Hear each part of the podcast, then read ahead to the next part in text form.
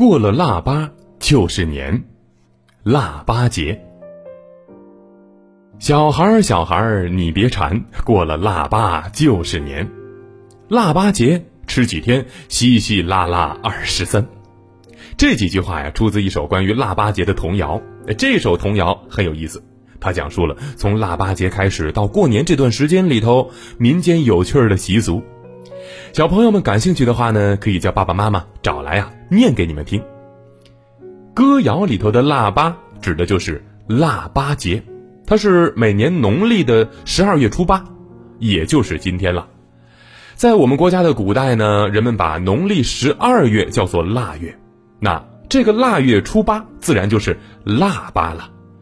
腊八一到，家家户户都得忙活起来呀，像杀年猪啊、买年货呀等等。总之，过了腊八，年味儿越来越重了。所以呢，人们都说这过了腊八就是年，指的并不是时间。而是说，到了腊八啊，家家户户都开始准备过年了。在腊八这一天，人们通常会喝一种叫做腊八粥的美食。而早在宋朝的时候，我们国家古代就有喝腊八粥的习俗。后来到了清朝，这个习俗呢就更为流行了。根据史料记载，每逢腊八这一天，皇上要将腊八粥赠赐给文武百官，还有宫女、太监等等人员。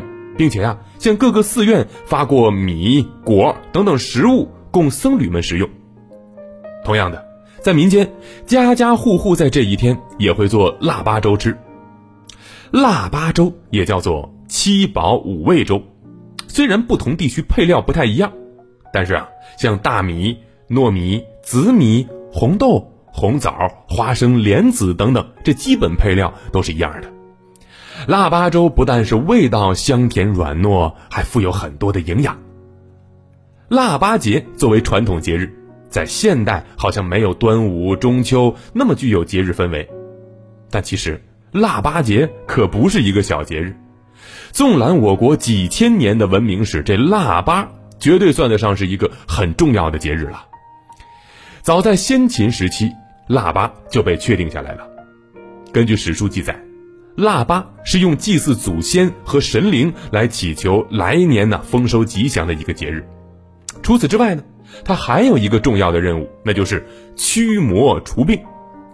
在古时候，医疗条件比较差，不像我们现在有很多大型医院，有很高的医疗水平，所以为了祈求自己能够身体健康，古人会在这一天举行击鼓仪式，寓意啊把疾病都给击跑。毕竟到了腊八就快要过年了，在喜庆的春节里，谁都不想生病呢。今天就是腊八了，也意味着这一年马上就要过去了，新的一年也要到来了。